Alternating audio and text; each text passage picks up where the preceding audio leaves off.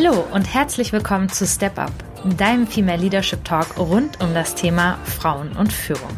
Ich bin Nora Ast, ich bin Wirtschaftspsychologin und systemische Therapeutin und unterstütze mit meinem Unternehmen Leading Mindfully Führungskräfte im Finden und Leben eines mutigen und authentischen Führungsstils. Mich beschäftigt dabei die Frage, was es braucht, damit wir mehr Frauen in Führungspositionen haben und wie Frauen es gelingen kann, dabei ihre ganz persönlichen Stärken einzusetzen.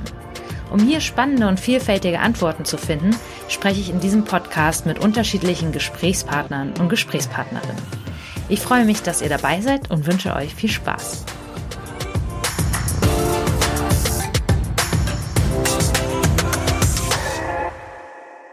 Heute wird es in dieser Podcast-Folge um das wichtige Thema des Personal Branding gehen. Und ich freue mich sehr, dafür eine Expertin auf diesem Gebiet für diesen Podcast gewonnen zu haben, mit der ich mich dazu austauschen kann und äh, die viel mehr ihr ganzes Wissen und ihre Erfahrung zu diesem Thema hier einbringen wird. Schönen guten Morgen, Martina Kleben. Guten Morgen und ich freue mich sehr dabei zu sein. Ja, wir sind hier noch am frühen Morgen. Wenn ich jetzt auf meine Uhr gucke, ist es 9.07 Uhr. Was darf denn bei Ihnen an keinem Morgen fehlen? Ich schlürfe hier gerade an meinem Tee. genau, bei mir auch. Als erstes brauche ich erstmal ein Earl Grey mit Milch, ganz wichtig. Und später steige ich dann auf Kaffee um. Aber ohne den Earl Grey bin ich morgens nicht sprechfähig. Den hatte ich also schon. Also es ist lustig, bei mir ist es andersrum. bei mir muss auf jeden Fall erst der Kaffee sein und um dann nicht, was ich mir an Kaffeekonsum am Tag erlaube, schon am Morgen weggetrunken zu haben, stecke ich dann erstmal um auf Tee. Sehr schön. schön. Und haben Sie so eine Morgenroutine? Es gibt ja, man hört ja mal von erfolgreichen Menschen, die dann morgens erstmal eine halbe Stunde Yoga machen oder so. Haben Sie irgendeine Form von Morgenroutine? Nicht in der Art, nein. Ich habe einen Teenager-Sohn und das heißt, unsere Morgenroutine besteht darin, dass wir beide schweigend unser Müsli löffeln. Ähm, das ist ein sehr angenehmer Tag, den Tag anzufangen, weil es ist schon jemand da, aber es ist noch nicht hektisch. Und ähm, das würde ich mal eher so als das Ritual bezeichnen. Das würde mir fehlen. Also wenn der irgendwann mal auszieht, dann äh, wird das merkwürdig sein. Ja, gut. Wir hätten uns eigentlich heute in Präsenz in Hamburg getroffen und jetzt treffen wir uns im virtuellen Raum, um das wichtige Thema des Personal Branding einmal zu besprechen. Ich würde mich freuen, wenn Sie einfach vielleicht einmal kurz erzählen, wie Sie ja auch zu diesem Thema gekommen sind, Ihren Hintergrund ein bisschen darstellen. Ja, Steigen wir doch so mal ein, würde ich vorschlagen. Gerne, gerne. Ähm, ich komme aus der klassischen Markenartikelindustrie. Das heißt, ich habe mal irgendwann BWL studiert und bin dann als Trainee zu Ferrero gegangen, also einem der großen Markenartikler, und habe dann erstmal zehn Jahre lang so eine klassische Konsumgüterkarriere gemacht im Marketing, vom Trainee zum Marketingdirektor und bin dann in die Beratung gewechselt und berate Markenartikler. Das ist auch nach wie vor eins meiner Standbeine. Und aus dieser Beratung zum Thema Markenstrategie hat sich dann als zweites Standbein so vor sieben Jahren auch das Personal Branding entwickelt. Das erklärt auch ein bisschen direkt, wie meine Einstellung zu diesem Thema ist. Ich, ich denke, dass man einen Menschen oder eine Persönlichkeit ähnlich vermarkten kann mit den gleichen Prinzipien und den gleichen Prozessen wie auch ein Produkt oder eine Dienstleistung. Das heißt, ich, ich komme da mit meiner Markenartikelkompetenz zu diesem Thema.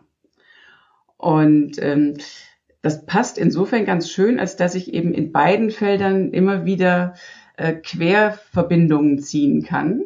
Das heißt, immer wenn ich etwas im Personal Branding erlebe, denke ich, ah, das wäre auch relevant vielleicht für die Markenartikler und umgekehrt. Das befruchtet sich also ganz schön. Haben Sie da ein Beispiel? Ja, Marken versuchen quasi künstlich eine Persönlichkeit zu schaffen. Also wenn ich jetzt mal, ich nehme jetzt mal keinen Kunden von mir, weil die wollen immer nicht so gerne, dass ich ihre Geheimnisse ausplaudere. Ich nehme mal eine bekannte Marke, Ben Jerry's ähm, die haben ja eine Markenpersönlichkeit geschaffen. Zum einen haben sie eben die Gründer, die heißen ja nun auch Ben und Jerry, da haben wir ja schon zwei Personen. Und die muss man ja dann zum Leben erwecken. Den muss man ja dann ein Gesicht geben. Oder die haben ja auch wirklich einen, ne? Also die kann man ja dann auch zeigen. Aber wofür die stehen, was deren Werte sind, ähm, was die in die Welt tragen wollen, das ist ja ein elementarer Bestandteil dieser Marke. Und solche Dinge kann ich dann immer auch gut bei Personal Branding als Beispiele bringen und den Menschen erzählen, was sind denn deine Werte? Was ist denn bei dir das Besondere? Was möchtest du, was mit deinem Namen verbunden wird? Und umgekehrt, wenn mir dann Menschen etwas über ihre Werte erzählen im Personal Branding, habe ich manchmal Markenkunden, wo ich denke, das ist eigentlich etwas, das müssten die auch mal bei sich versuchen zu formulieren. Also sprich dieser Wechsel zwischen den künstlich geschaffenen Markenpersönlichkeiten und den echten Persönlichkeiten, die aus sich eine Marke machen wollen. Das ist gegenseitig befruchtend. Mhm. Und Sie haben Ihr eigenes Unternehmen ja auch schon jetzt einige Jahre. Ja. Aber wie lange sind Sie schon selbstständig? Ähm, 20 Jahre. Also ich habe jetzt also zu meinem eigenen Erstaunen festgestellt, dass ich am 1.1. mein 20-jähriges Jubiläum habe. Und ähm, in diesen 20 Jahren hat sich das Thema sag mal, den Kundenbedürfnissen immer ein bisschen angepasst, aber es ging immer um die Strategien für Marken. Sprich, äh, wofür steht eine Marke? Was kann sie besser als andere Marken? Ähm, eben dann eben auch dieses Thema, was hat sie für Werte, für Kompetenzen, womit soll man sie verbinden? Und wenn man das klar hat, kann man auch über die Weiterentwicklung der Marke sprechen. Also wenn man einmal weiß, wofür man steht, kann man auch sagen, okay, wohin entwickle ich mich weiter? Und das ist dann wieder die Parallele zu den Persönlichkeiten. Eine Person, also ein echter Mensch, hat ja auch einen Charakter und entwickelt sich trotzdem weiter. Und bei den Marken ist das auch so. Und das, das begleite ich eben seit, seit vielen Jahren. Und ähm, einer meiner größten Kunden seit vielen, vielen Jahren äh, war die Firma Unilever oder ist es auch immer noch. Und die haben ja verschiedene Produktkategorien von Körperpflege über Nahrungsmittel und andere Dinge. Und auch da kann man immer schön aus verschiedenen Kategorien wieder ähm, Dinge lernen für, für andere Bereiche. Und ähm, in den 20 Jahren hat sich auch noch ein bisschen entwickelt, dass ähm, Mittelständler, die meistens keine eigene Marketingabteilung haben, das auch zu schätzen gelernt haben, dass sie so eine Art externen Marketingdirektor dazu nehmen können. Ähm, die brauchen mich nicht permanent, sondern immer dann, wenn mal wieder etwas entschieden werden soll für die mittelfristige Strategie. Und ähm, insofern habe ich eine schöne Mischung von Projekten und das schätze ich auch sehr. Und das Personal Branding ist, wie gesagt, etwas, was neben den klassischen Markenartikelberatungsgeschäften eben ein sehr schönes zweites Standbein geworden ist. Und im Personal Branding Bereich, da kommen dann Selbstständige auf Sie zu Genau, da gibt es verschiedene Zielgruppen. Ähm, das hat sich auch sehr schön entwickelt. Also zum einen sind es Selbstständige, die sich wirklich als äh, Firma vermarkten wollen. Ähm, dann gibt es aber auch Frauen, also ich, ich sage direkt Frauen, weil es bisher vermehrt Frauen sind. Ich hatte aber auch schon männliche Kunden. Auch sehr interessant, da so die Parallelen und Unterschiede zu ähm, sehen. Können wir ja später nochmal drauf kommen. Aber bei denen, die ich äh, bisher betreut habe oder beraten habe, waren es oft auch Frauen, die für ihre Karriere etwas tun wollten und denen klar geworden ist, dass sie etwas für ihre Sichtbarkeit tun müssen, auch innerhalb von Konzernen. Und ähm, dazu gab es eine sehr schöne Workshop-Reihe zum Beispiel, ähm, die über vier Samstage ging. Ähm, das war Januar bis April, ähm, sowohl im Jahr 2018 als auch 2019 haben wir das gemacht 2020 ähm, war es dann etwas holprig wegen Corona. Wir haben es aber auch noch hinbekommen. Ähm, und da war es so, dass es eine Gruppe von zehn Frauen war, zum Teil Selbstständige und zum Teil Angestellte, die sich gegenseitig auch gut Sparring geben konnten aus ihren verschiedenen Perspektiven. Und ähm, sprich, es gibt entweder Einzelkunden, die ich eins zu eins betreue, oder diese Workshop-Reihe über einen längeren Zeitraum in einer Gruppe. Und was sich jetzt auch ergeben hat, eine Chance quasi durch Corona, New Business, ist ähm, eine Workshop-Reihe, die komplett online stattgefunden hat für einen Kunden, der ein, also ein Großkonzern, der für sein eigenes Women's Network etwas tun wollte. Also sprich ein, ein großer Konzern, sehr männerlastige Branche, Mineralölindustrie, wollte ähm, den Frauen im Unternehmen die Möglichkeit geben, etwas für ihre Sichtbarkeit zu tun und ähm, ursprünglich war geplant, dass ich mit denen Workshops mache ähm, vor Ort in deren Zentrale. Und da das durch Corona dann nicht mehr ging, kam die Frage, irgendwann geht das auch online. Und nachdem wir dann überlegt hatten, wie wir das denn machen könnten, kam die nächste Frage, auch wenn das dann online ist, dann könnten wir es ja auch global machen. Und dann war das also eine globale Personal Branding Workshop Reihe von Mexiko bis Norwegen. Ähm, sehr, sehr spannend, wo auch viele Frauen innerhalb dieses Konzerns dann gemerkt haben, wie toll es ist, sich über Ländergrenzen auszutauschen. Die hätten sich sonst wahrscheinlich in der Form nicht kennengelernt.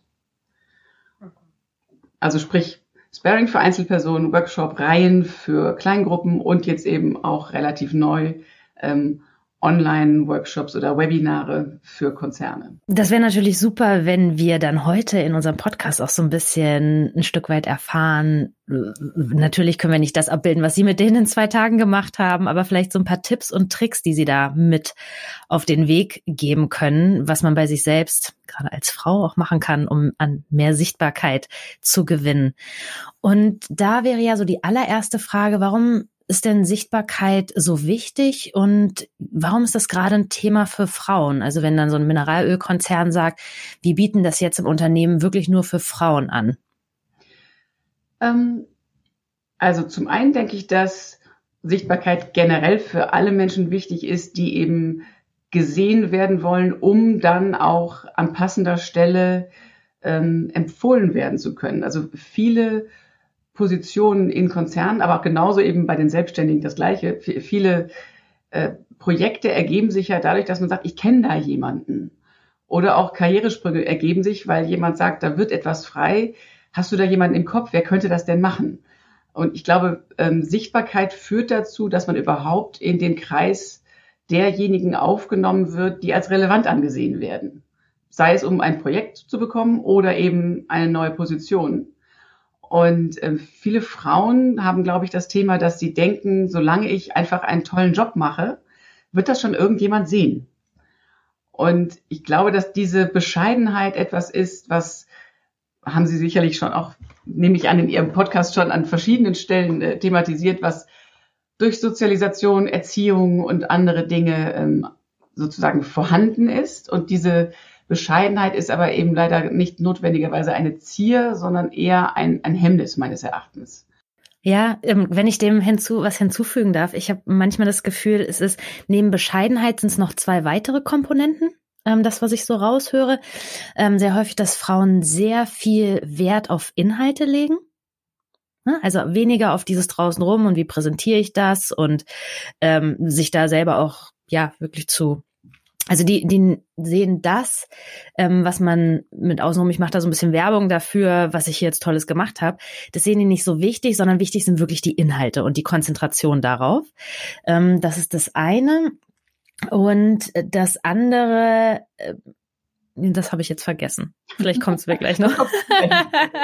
ja, aber das auf jeden Fall noch so die Inhalte. Ja, und das, das meine ich. Also dieses ich still vor sich hinarbeiten und einfach gut sein äh, vielleicht ist, genau, bescheidener ist vielleicht der falsche Begriff, aber dieses einfach nur Kompetenz zeigen, indem man gut arbeitet, ist sicherlich die notwendige Bedingung, also aus der Mathematik gesehen. Aber die hinreichende, um wirklich dann erfolgreich zu sein, ist meines Erachtens die, das dann auch auf eine gute Art sichtbar zu machen. Und meiner Erfahrung nach ähm, haben viele Frauen eben dann so eine gewisse äh, Hemmschwelle, darüber zu sprechen, was sie gut gemacht haben, weil sie das als anmaßend, arrogant oder äh, unnötig empfinden. Also es ist ihnen unangenehm, darüber ähm, sozusagen anzugeben. Es wird als angeberisch empfunden.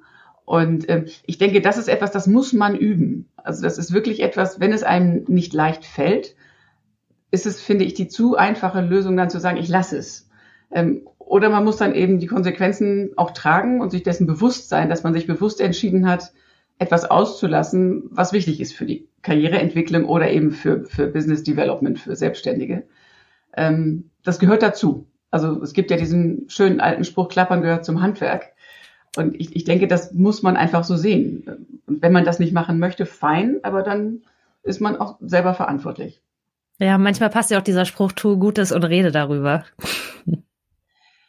Ja, das ist dann noch was. Das passt auch, aber das sind für mich dann zwei äh, Dinge. Das eine ist wirklich die Kompetenzen in irgendeiner inhaltlich fachlichen Sache zu haben und darüber zu sprechen. Und das Tue Gutes hat dann schon wieder etwas für mich zu tun mit, was ist mir denn noch wichtig außerhalb meiner Kompetenzen? Also welche Werte habe ich und wie, wie bringe ich die denn rüber. Ähm, also was mache ich zum Beispiel auch ehrenamtlich, was mache ich in meiner Freizeit, was bin ich denn für ein Mensch?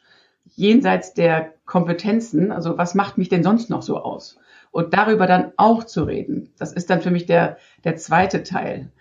Ähm, da kann ich vielleicht eine schöne Analogie bringen aus der Markenartikelwelt. Da redet man davon, dass eine Marke sowohl rationale als auch emotionale Benefits hat. Und das Gleiche gilt eben auch bei Menschen. Und die rationalen Benefits sind für mich die Kompetenzen. Ähm, und das ist einfach äh, sowohl die Ausbildung als auch die Erfahrung, die ich auf Projekten gesammelt habe, die, die Funktionen, die ich, die ich bekleidet habe.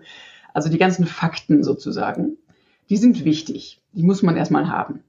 Die Unterscheidung zu anderen Marken oder eben auch zu anderen Menschen kommt dann aber durch die emotionalen Benefits. Sprich, was ist das denn für eine Marke oder für ein Mensch? Also Sie sehen, ich, ich ziehe permanent diese Analogie, weil ich finde, die kann man eben wirklich ähm, ziehen. Wenn ich bei einem Menschen nur die Kompetenzen anschaue, kann ich mir den relativ schlecht greifen, vorstellen, merken. Ähm, wenn ich eine Person beschreibe, dann beschreibe ich ja nicht nur, was die Person kann, sondern auch, wie sie ist.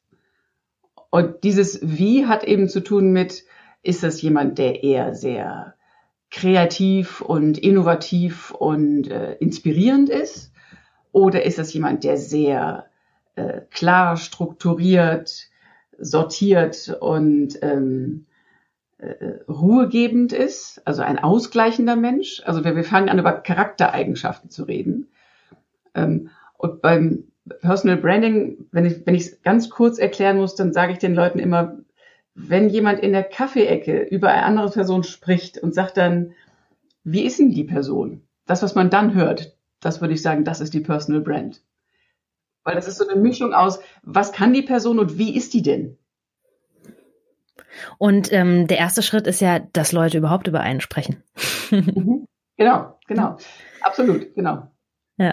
Ich vergleiche das manchmal damit, ähm, früher so zu Abi-Zeiten wurde man ja, gab es ja immer diese Wahlen, ne? wer hätte als erstes ein Unternehmen, wer mhm. hat als erstes das größte Auto und so weiter. Und dass man ein Stück weit so eine Sichtbarkeit bekommt, dass man zumindest in einer Kategorie auf Platz drei kommt, mhm. weil die Menschen etwas mit einem verbinden. Absolut, ja, guter Punkt. Ja. Ja. Und dann lassen Sie uns doch mal drauf gucken. Ähm, jetzt haben wir, glaube ich, ganz gut klar gemacht. Es ist, es ist wichtig, dass wirklich die, die eigene Arbeit sichtbar wird, damit die Leute einen auf dem Schirm haben, auf dem Radar haben. Ähm, und wenn ich da jetzt einsteige, so in das, in das Operative dieses Ganzen, womit fange ich denn da überhaupt erstmal an? Man muss sich erstmal darüber klar werden, wer ist denn meine Zielgruppe? Bei wem möchte ich denn bekannt werden? Wer soll mich kennen? Wer soll was mit meinem Namen verbinden? Ähm, bei Selbstständigen wäre dann die Frage so, wem möchtest du denn etwas verkaufen? Wer soll denn dein Produkt oder deine Dienstleistung kaufen? Und bei den ähm, Menschen in Konzernen wäre die Frage, was denkst du denn, wer mittelfristig für dich relevant ist? Bei wem solltest du sozusagen auf dem Zettel sein? Sichtbarkeit, wer, sichtbar werden hat nicht was damit zu tun, dann, ich sage immer, everybody's darling zu sein und für jeden so ein bisschen bekannt zu sein, sondern idealerweise wird man bei den Leuten sichtbar und relevant, die auch wirklich entscheidend sind für das, was man selber möchte. Und ähm, das ist auch etwas, was bei äh, Frauen meines Erachtens noch stärker ausgeprägt ist, dass wenn sie sich dann einmal entscheiden, sichtbar zu werden, geht es oft um etwas, was ich mir als so Gefallen bezeichnen würde. Also dann möchte man sichtbar werden und für alle sympathisch sichtbar werden und für alle gleich äh, ähm, ein angenehmer Gesprächspartner sein. Und das ist im Vergleich zu den männlichen Kollegen oft weniger profiliert. Und ähm, insofern glaube ich, dass es klar ist, erstmal zu sagen, oder wichtig ist erstmal zu sagen, ähm, wer ist meine Zielgruppe, bei wem möchte ich denn eigentlich, wie gesagt, auf den Zettel kommen. Das Zweite ist, wenn man dann sich selber überlegt, okay, wofür stehe ich denn, dann ist das in der Regel schwer, das ganz alleine zu machen.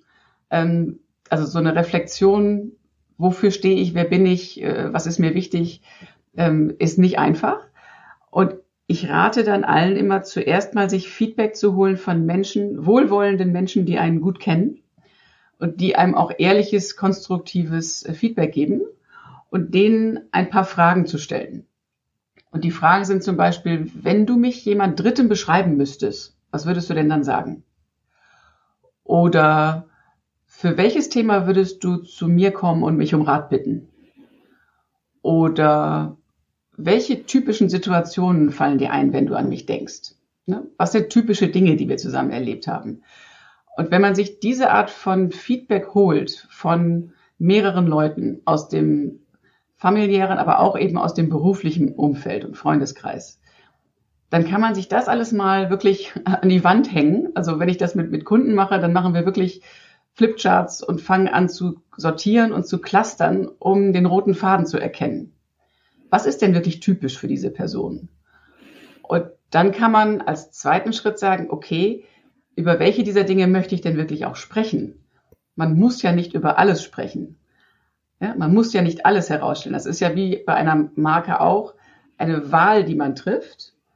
Wenn man fünf, sechs Punkte zum Beispiel rausgeklustert hat, die typisch sind, kann man sich ja fragen, okay, welche davon sind denn jetzt für mein berufliches Fortkommen oder für, bei den Selbstständigen eben für, für das Vermarkten der Firma relevant für die Zielgruppe, die ich mir ja vorher überlegt habe.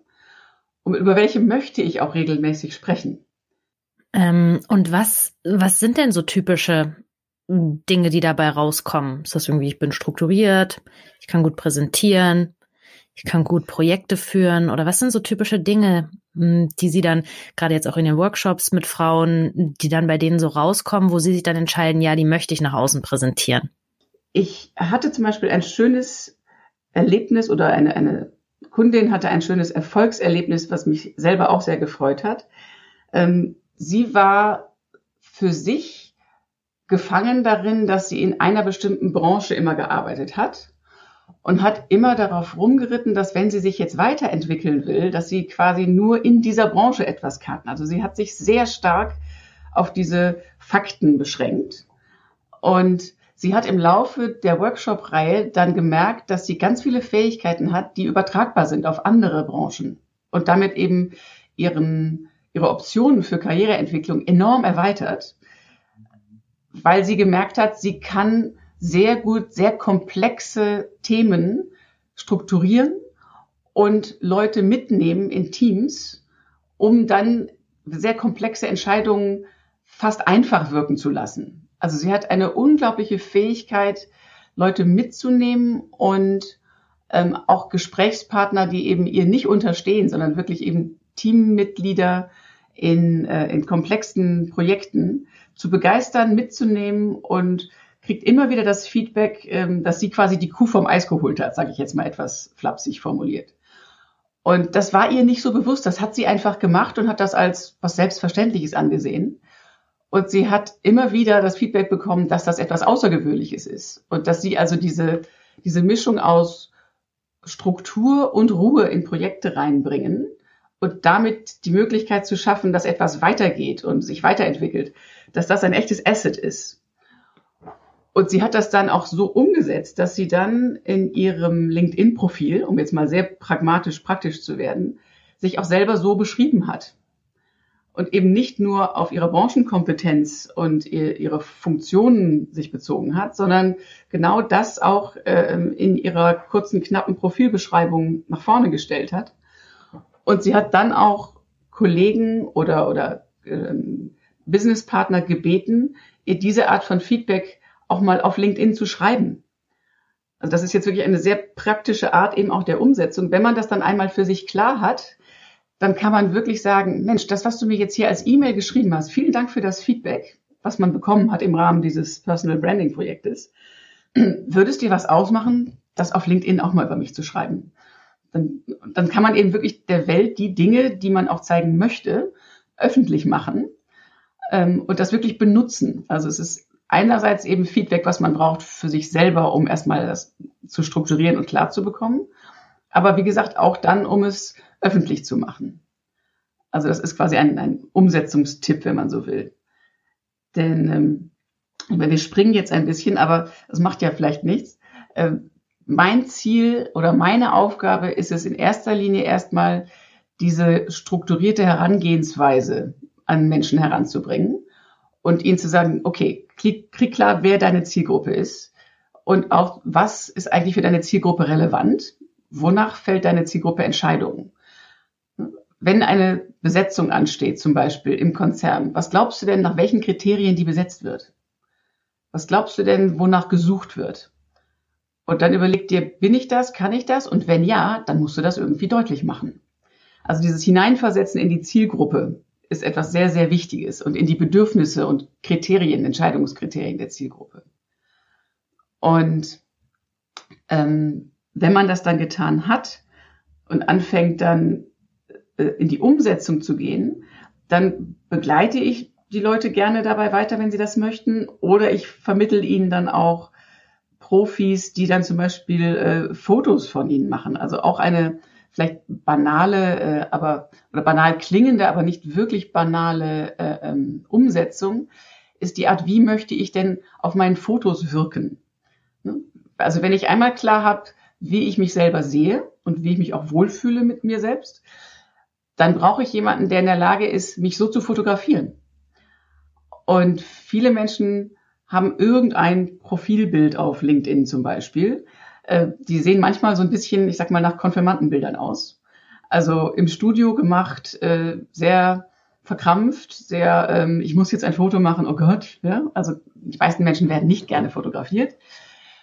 Und auch da ist es so, ähm, ein Fotograf ist ein Kreativer. Kreative brauchen Briefings. Die müssen wissen, wie soll das Ganze denn wirken?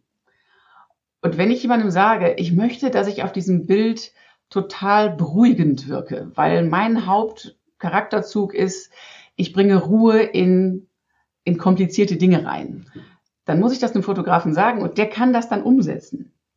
Aber ohne das Briefing wird's halt ein Passfoto. Das heißt, man braucht immer erstmal eine, sage ich mal, Markenstrategie oder etwas, was, was die Person denn aussagen möchte. Also wie soll es denn wirken? Und dann kann man eben sagen, okay, ähm, wie kann ich das optisch oder eben auch textlich umsetzen? Bei LinkedIn ist natürlich jetzt zum Beispiel optisch beschränkt zunächst erstmal auf dieses Foto. Wenn Selbstständige aber zum Beispiel eine eigene Website entwickeln, dann ist es ja auch da sehr wichtig, dass man einer äh, Webagentur sagt, okay, wie will ich denn rüberkommen? Welches, welches Image will ich denn sozusagen rüberbringen? Und das ist auch sehr stark natürlich visuell geprägt. Und da sollte das Kriterium nicht sein, gefällt mir oder gefällt mir nicht, sondern bringt es das rüber, was es rüberbringen soll.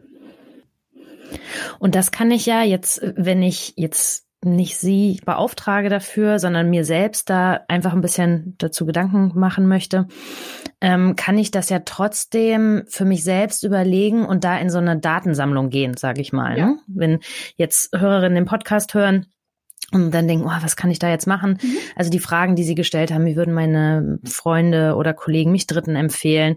Ich finde auch eine Frage immer noch mal ganz gut, für was kommen die Leute auf mich zu? Mhm, genau, das meine ich. Ja, also dann fällt gerade so ein, zum Beispiel bei mir häufig Leute kommen, die sagen, ich brauche da mal ein bisschen Klarheit. Mhm. Also mhm.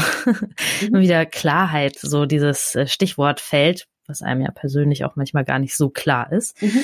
Mm, und hatte, ich hatte neulich eine Situation mit einer Bekannten, die auch sehr super gut in Projekten ist, ähm, sagen sehr, also ihre Kompetenz wirklich darin hat, dass sie sehr intelligent ist, also komplexe Dinge einfach sehr schnell erfasst und umsetzt und zusammenbringt. Und ihr wurde von ihrem Vorgesetzten tatsächlich auch gesagt, du musst dich ein bisschen mehr verkaufen.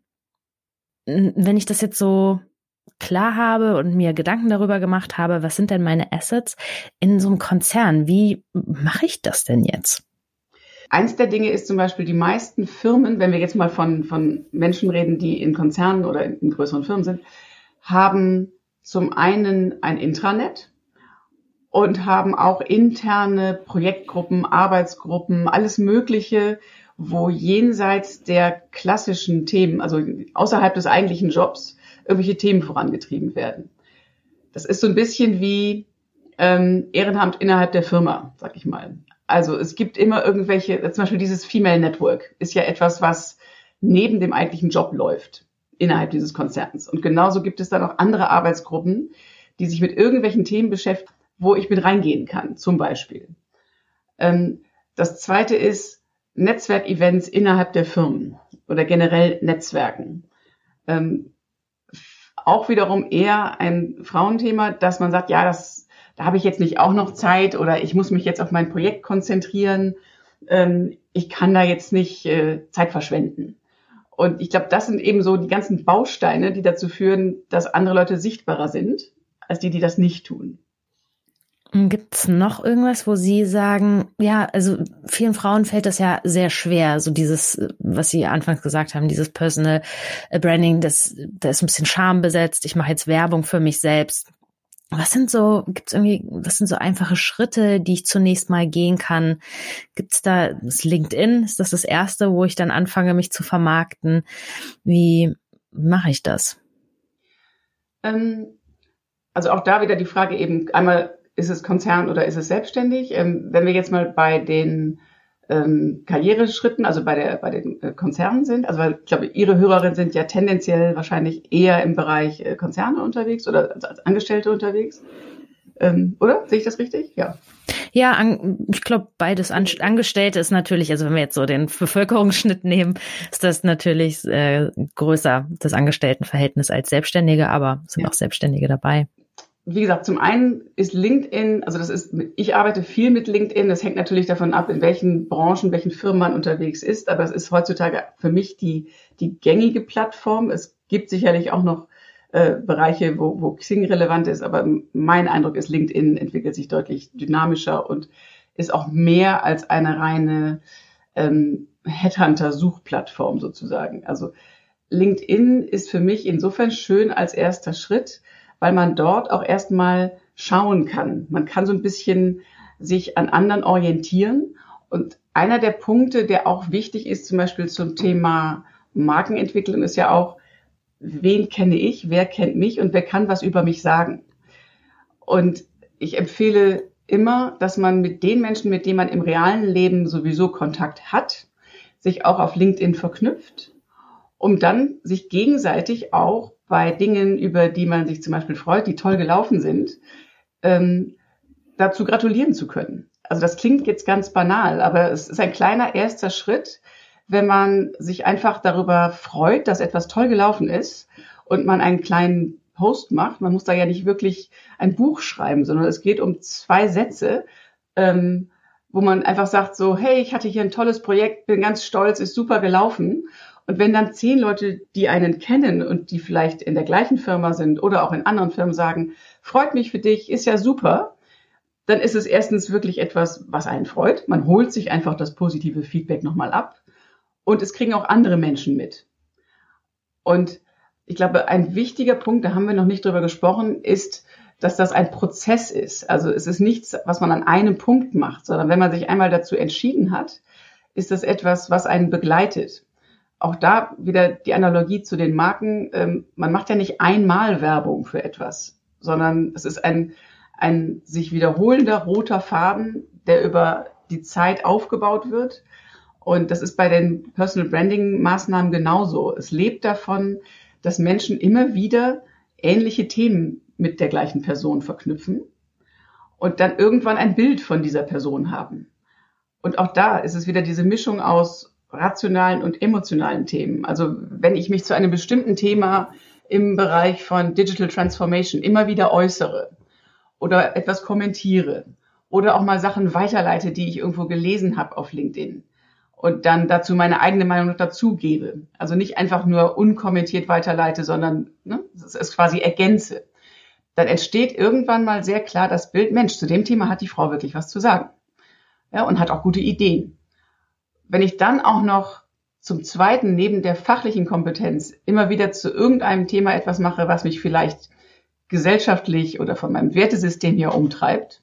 Also ich nehme jetzt mal einfach, bei mir selber ist es das Thema Female Entrepreneurship und Unterstützung von weiblichen Gründerinnen und Ähnlichem. Und wenn man das dann über einen langen Zeitraum auch immer wieder macht, dann versteht man auch, was ist der Person eigentlich wichtig. Ja, oder bei anderen ist es eben Nachhaltigkeits-Umweltsthemen oder es sind Bildungsthemen. Also jeder hat ja so irgendein Thema, was einen neben dem Job auch noch wichtig ist. Und diese beiden Dinge, die fachlichen Kompetenzen und die, sag ich mal, gesellschaftlichen Themen oder die, die, die Wertesysteme, die man vertritt, die führen über Zeit dazu, dass man einen roten Faden erkennt. Und dass man weiß, für welches Thema kann ich zu der Person gehen und was ist das für ein Mensch? Was bewegt die oder ihn? Also es geht dann auch um eine ganz klare Positionierung in bestimmten Themen, dass ja. ich mir auch nochmal überlege, zu welchen Themen habe ich denn eigentlich eine Meinung? Ja. Ist es Digitalisierung? Ist es Klimaschutz? Ist es Female Leadership? Also was sind genau. so insgesamt Themen, mit denen ich mich ein Stück weit auch positionieren kann, die so, einen, so einen roten Faden auch darstellen? Genau. Mhm. Denn wie gesagt, okay. man, merkt, man merkt sich in der Regel ja nicht bei einer Person ähm, die Uni und den letzten Jobtitel. Hm? Das sind alles Dinge, die sind gut zu wissen. Und wie gesagt, man braucht auch die Fakten. Man muss ja auch wissen, zu welchem Thema ist jemand kompetent. Aber das, was man sich merkt, sind in der Regel eher die, die persönlicheren Dinge, also die, die einem wirklich Profil geben, die einen unterscheiden. Auch da vielleicht nochmal eine Analogie. Ich habe äh, bei Workshops nämlich oft das Beispiel von äh, den Marken Adidas und Nike wenn man einen schwarzen Adidas-Tonschuh und einen schwarzen Nike-Tonschuh sich einfach nur auf den Tisch stellt und wenn man sich da noch das Logo wegdenkt, dann kann man die nicht unterscheiden. Das ist wirklich, keiner könnte blind die Dinge auseinanderhalten. Ähm, und die werden erst dadurch unterschiedlich, dass die für sehr unterschiedliche Persönlichkeitstypen stehen. Ich zeige dann immer Bilder aus Werbung von Adidas und Nike und Adidas hat disziplinierte, meistens sehr ernst guckende männliche Testimonials, also Typ deutsche Nationalmannschaft. Ähm, aber auch international haben die auch solche Typen von Menschen. Und Nike hat meistens sehr schillernde, bunte, inspirierende Persönlichkeiten wie Megan Rapinoe, also die sehr offen lesbische äh, Kapitänin der USA-Nationalmannschaft, der Fußballnationalmannschaft der Frauen oder ähm, äh, ähm, sehr äh, ähm, ich komme jetzt, ich habe den Namen Kevin Kopernik, glaube ich, heißt er, der Basketballspieler, der sich hingekniet hat ähm, für Black Lives Matter. Also es waren immer sehr inspirierende, schillernde Persönlichkeiten bei Nike und, und Adidas ist sehr diszipliniert. Beide verkaufen letzten Endes einen schwarzen Tonschuh. Und, und die Entscheidung fällt nicht aufgrund der Dicke der Sohle, sage ich jetzt mal, des Schuhs, sondern aufgrund der Persönlichkeit, die man damit verbindet. Und wenn man das auf Menschen überträgt, dann kann ich zwei Lebensläufe vor mir liegen haben. Beide haben exzellente Abschlüsse in irgendeinem Fach, sei es beides Juristen oder beides BWLer oder beides Ingenieure, haben bestimmte Funktionen durchlaufen. Und letzten Endes nehme ich aber dann doch den nächsten Schritt und sage, was ist denn das für eine Person? Was hat die für Eigenschaften? Will ich die im Team haben? Ja, passt die in, in meine Struktur rein? Also was, was erwarte ich von der Person? Wie soll die sich hier in der, in der Position Verhalten. Also was brauche ich da? Und das sind, glaube ich, die Dinge, die viele Leute vernachlässigen. Sie reden zu viel nur über die Fakten und machen zu oder geben zu wenig Preis von dem, wie sie als Mensch sind. Und wie mache ich das? Also ist das dann ein Storytelling? Ich erlebe mich selbst auch oft dabei, wenn ich ähm, mich irgendwo vorstelle, dann stelle ich mich immer so entlang des Lebenslaufs vor und da habe ich dies gemacht und dann habe ich das gemacht und finde das finde mich selber auch ein bisschen dröge dann immer in der Vorstellung und denke so, oh ja, jetzt wissen die halt, was ich so gemacht habe. Mhm. Und ähm, habe aber eigentlich eine Geschichte, die sich da komplett drumherum bindet mhm. und die das Ganze auch total lebhaft machen würde. Aber da denke ich immer so, naja, wen interessiert das? Aber das ist, glaube ich, genau der Punkt. Ich glaube, das ist viel, viel interessanter, als man denkt. Und das sind auch die Dinge, die man behält. Ich bin mir relativ sicher, wenn Sie diese Story, von der Sie jetzt gerade sagen, die denken, Sie, Sie selber denken dann, die will keiner wissen. Aber das ist garantiert das, was weitererzählt würde. Wenn jemand über sie spricht, dann wird er wahrscheinlich sagen, ich habe eine Frau kennengelernt, die macht das und das. Fand ich total spannend. Ja? Und ähm, das sind eben die interessanten Dinge. Das ist genau das, was ich gerade meinte mit den Persönlichkeiten eben auch bei, bei Adidas und Nike. Man erinnert sich eben nicht an die Fakten. Die sind etwas, was man abhaken will. Also ich habe da auch mal ähm, ein wunderschönes Bild für, fällt mir gerade ein, in einem Workshop benutzt linke, rechte Gehirnhälfte. Also man muss halt beiden Gehirnhälften Futter geben. Und die eine Seite möchte für jede Entscheidung einen rationalen Grund haben. Ja? Also irgendwas, was man verbalisieren kann. Ähm, und das ist sowohl bei der Wahl von Marken so, als auch bei der Entscheidung wahrscheinlich für eine Person. Aber die andere Gehirnhälfte braucht auch Futter. Und das ist eben die, die visuelle, ganzheitliche, die eben, man kann es jetzt Storytelling nennen oder ähm, emotionaler Zugang. Ne? Ich muss die Person oder die Marke auch mögen. Die muss sich irgendwie mit mir in einer Verbindung befinden. Also wir müssen uns irgendwo andocken. Also wir müssen irgendwo gleich ticken. Und das erfahre ich eben nicht aus den Fakten. Die Fakten können mir das nicht geben. Aber da haben Sie ja auch am Anfang eben gesagt, ich muss ja nicht everybody's darling sein. Also genau. ich kann da ja manchen Leuten gefallen und manchen nicht. Genau. Und wie, wie komme ich an diese Geschichten, die mich ausmachen? Wenn Sie jetzt einen Workshop haben oder also wie komme ich daran zu erfahren, bin ich eher Puma, bin ich Nike, bin ich Adidas ähm, oder bin ich Hummel? Also wie gesagt, der Startpunkt ist für mich wirklich, sich dieses äh, detaillierte Feedback zu holen von Leuten, die einen gut kennen. Und das ist für die meisten Leute wirklich eye-opening, ähm, weil man fragt das sonst nicht. Man fragt seine Freunde nicht, wie würdest du mich beschreiben? Also die sind auch in der Regel erstmal ein bisschen konsterniert, wenn sie die Frage bekommen.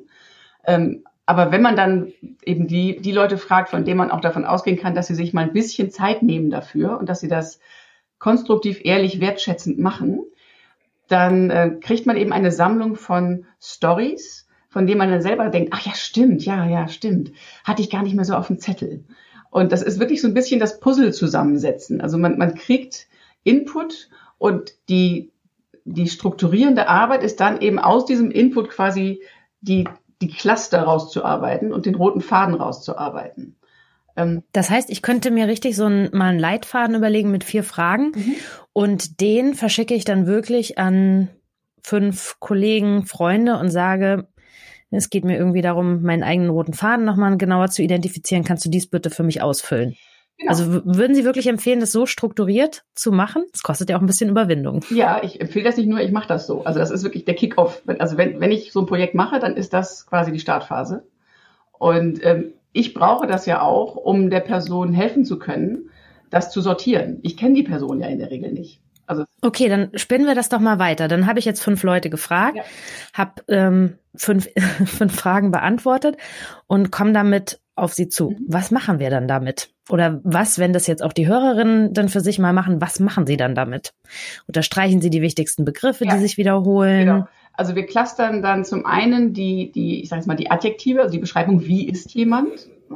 Und packen die mal wirklich auf den Flipchart und sagen, okay, also das ist offensichtlich, wie du beschrieben wirst, wie du auf andere Leute wirkst oder wie du dich verhältst. Dann sammeln wir typische Situationen, ja, die man mit dieser Person verbindet und Themen. Also eine der Fragen ist ja auch, mit welch, zu welchen Themen würdest du zu mir kommen oder mit welchen, ne, zu welchen Themen würdest du mich fragen, würdest du mich um Rat fragen. Das geht dann eher in Richtung Kompetenzen. Ne? Und wenn man die hat, dann kann man sich im Prinzip einmal wirklich so, man müsste uns jetzt sehen können. Ich schaue mich jetzt gerade so im Raum um, weil normalerweise hängt dann der Raum voller Flipcharts. Ähm, dann kann man wirklich sagen, okay, das sind offensichtlich Dinge, die andere Leute mit dir verbinden. Welche davon findest du so interessant und relevant für deine Zielgruppe? Wie gesagt, über die haben wir uns ja auch dann ausführlich Gedanken gemacht. Welche dieser Dinge möchtest du als roten Faden deiner Zielgruppe nahebringen? Also das ist quasi die, die strategische Basis, was ich meine, die Markenpositionierung. Mhm. Also ich würde in diesen fünf Fragen, die ich rausschicke, würde ich einmal die Leute fragen, mit welchen Themen kommst du, würdest du auf mich zukommen, mhm. um so meine Kompetenzen zu erfahren. Ähm, dann, welche Situationen verbindest du mit mir, um so ein bisschen Storytelling zu erhalten? Und was verbindest du, welche Eigenschaften verbindest du mit mir? Wären das so Kategorien, in denen ich fragen würde? Ja, das mit den Eigenschaften würde ich den Leuten noch einfacher machen, indem man sagt, wie würdest du mich jemandem beschreiben? Also wenn okay. du mich mhm. so beschreiben müsstest, wie würdest du mich mhm. beschreiben? Weil dann kommen die ja, selbst okay. Storytelling. Dann, ne, dann ja, ist es einfacher zu abstrakt mhm. zu fragen, ähm, mhm. sag mir mal meine Eigenschaften, ne, sondern stell dir vor, mhm. du müsstest mich äh, jemand Dritten beschreiben. Ja, okay. Und dann haben wir rausgefiltert, was passt zu meiner Zielgruppe, was will ich denen präsentieren.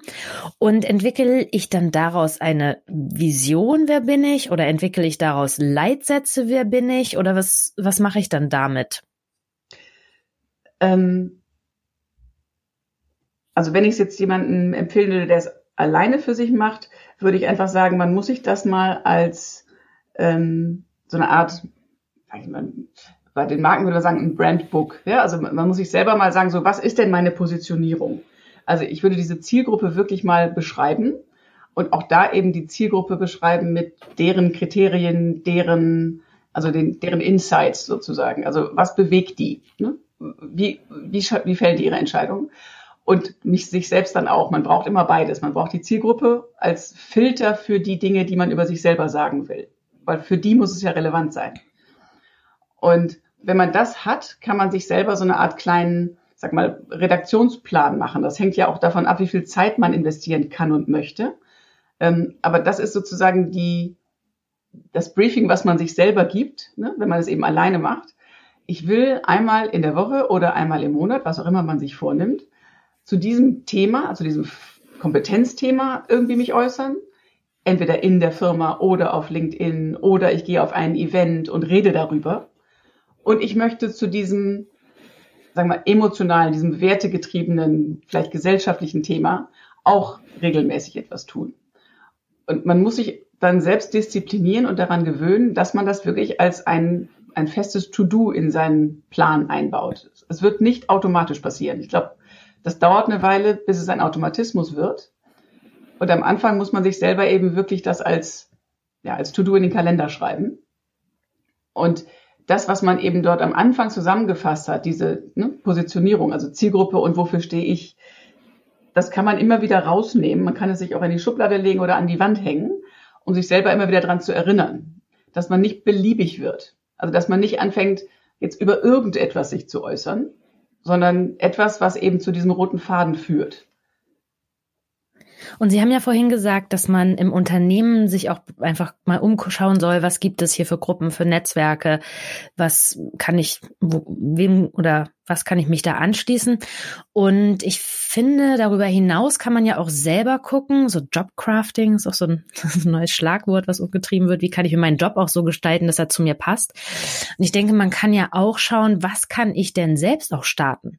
Vielleicht irgendeine Gruppe, die dann auch so ein bisschen ehrenamtlich sich um Dinge kümmert im Unternehmen. Muss man gucken, wie das passt. Aber was kann ich vielleicht auch in meinen Job ein Stück weit integrieren? Also wenn mich das Thema Digitalisierung umtreibt, wie kann ich das im Personalbereich treiben? Wie kann ich das im mhm. Marketingbereich treiben?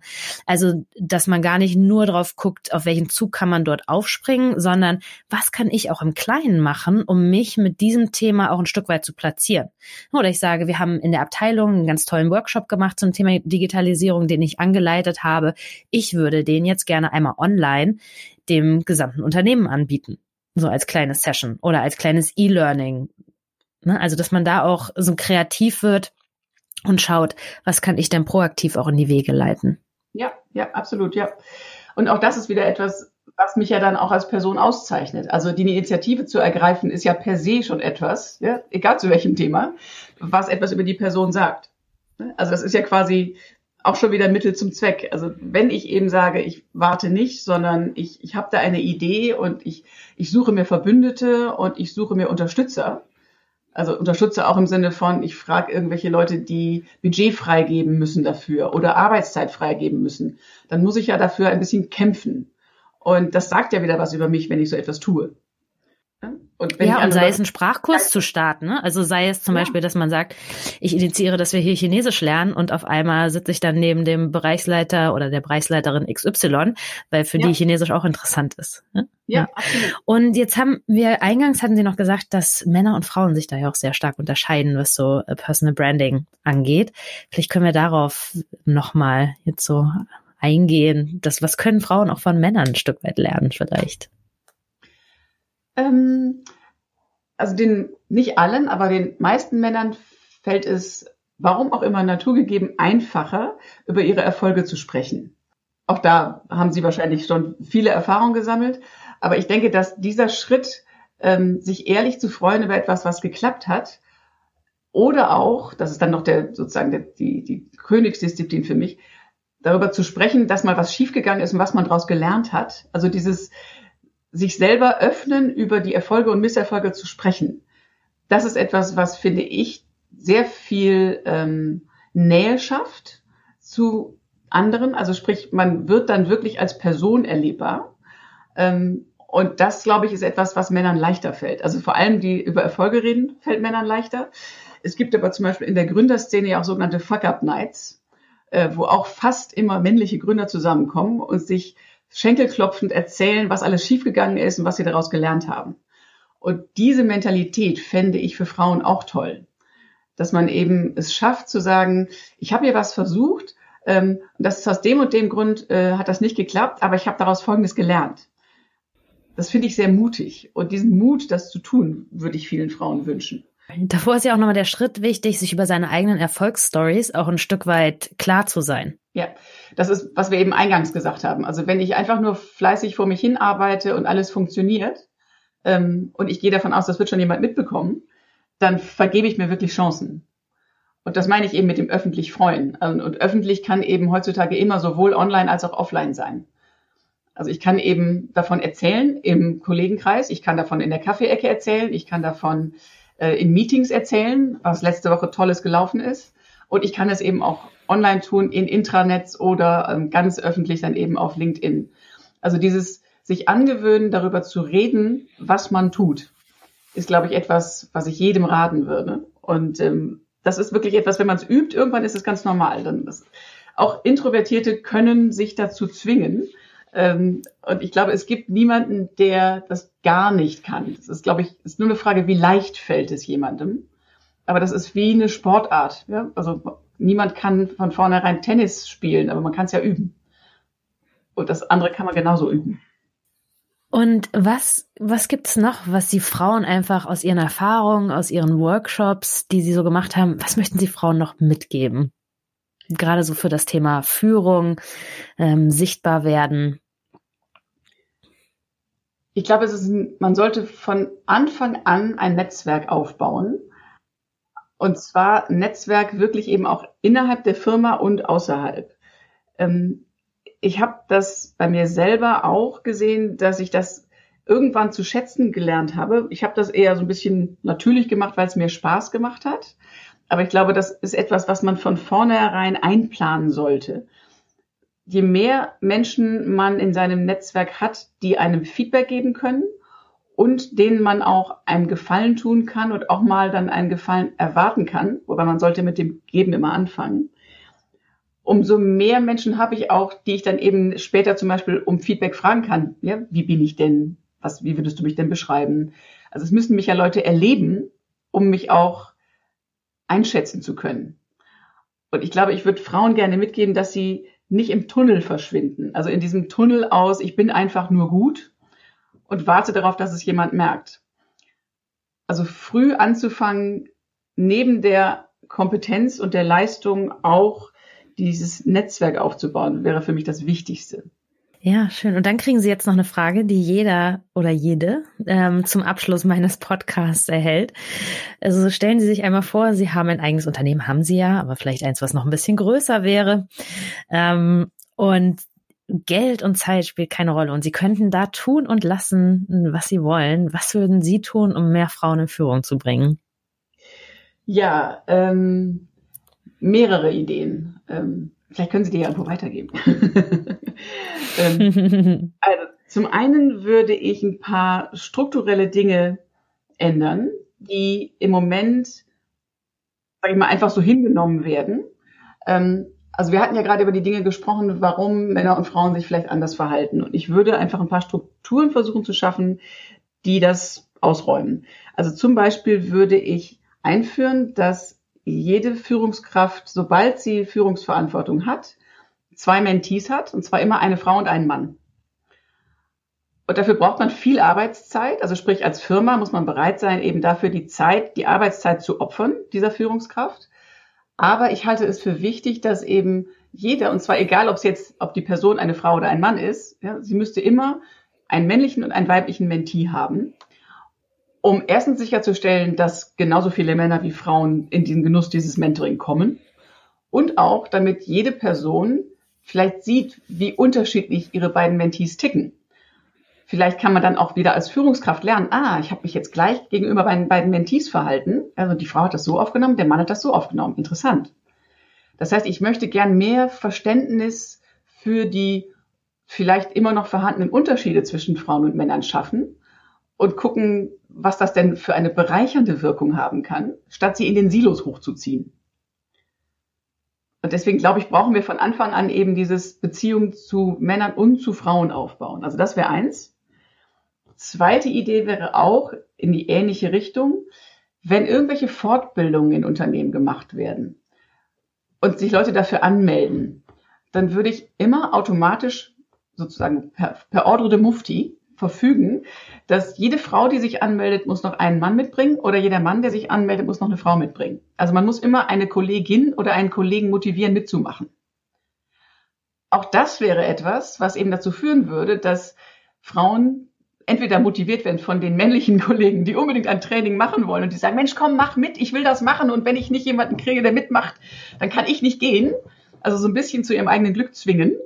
Und dann hätten wir auch immer gemischte Teams in diesen Fortbildungen. Weil auch da ist, glaube ich, der, äh, da kennen Sie sich wahrscheinlich besser aus, aber da ist wahrscheinlich auch der Anteil der Männer, die das einfach machen, größer. Das heißt, ich glaube, wir müssen. Kommt immer auf das Thema drauf an. Ja, ja, das kann ich mir vorstellen. Aber dann wäre es ja auch gut, wenn es Themen gibt, die hauptsächlich ja, super, werden, super. Wäre es ja. Männer angehen. Also deswegen. Ja, ja. Ich, ich sage, in der, in, in der Resilienz ja. sind es immer mehr die Frauen und in der Führung sind es halt immer mehr die Männer. Genau. Das heißt, ich würde versuchen, wie gesagt, durch dieses Mentoring mit beiden Geschlechtern und auch Weiterbildung, Trainings, was auch immer mit beiden Geschlechtern, einfach zu institutionalisieren, das ist so. Und ich würde es den Leuten aber selber überlassen. Also wie gesagt, jeder Teilnehmer dieser Weiterbildung muss selber eine Kollegin organisieren. Nicht die Personalabteilung. Ja? Also nicht die müssen für irgendeine Quote sorgen, weil das funktioniert dann meines Erachtens nicht, sondern die Leute müssen sich gegenseitig motivieren, mitzumachen.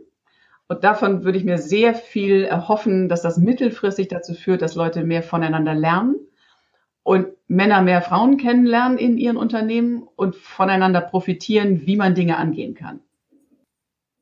Ja, das super. So das waren ganz, ja, klasse. Das sind zwei ganz neue, ganz neue Aspekte, die ich noch nicht gehört habe und richtig gute Ideen. Ja, ich danke Ihnen vielmals für das Gespräch. Ich glaube, ich werde mich gleich mal hinsetzen und mal meine fünf Fragen aufschreiben und fünf Leute, an die ich das richten kann. Schön. Ich hatte auf jeden Fall ganz viele Bilder und Geschichten im Kopf, die da auf einmal hochgekommen sind und wo ich gedacht habe, warum hast du die eigentlich noch nie erzählt? Ja, vielen Dank für die Einblicke, die Sie uns hier gewährt haben. Gerne, hat Spaß gemacht. Und viel, ich bedanke mich auch für das Gespräch. Hat wirklich Spaß gemacht. Vielen Dank.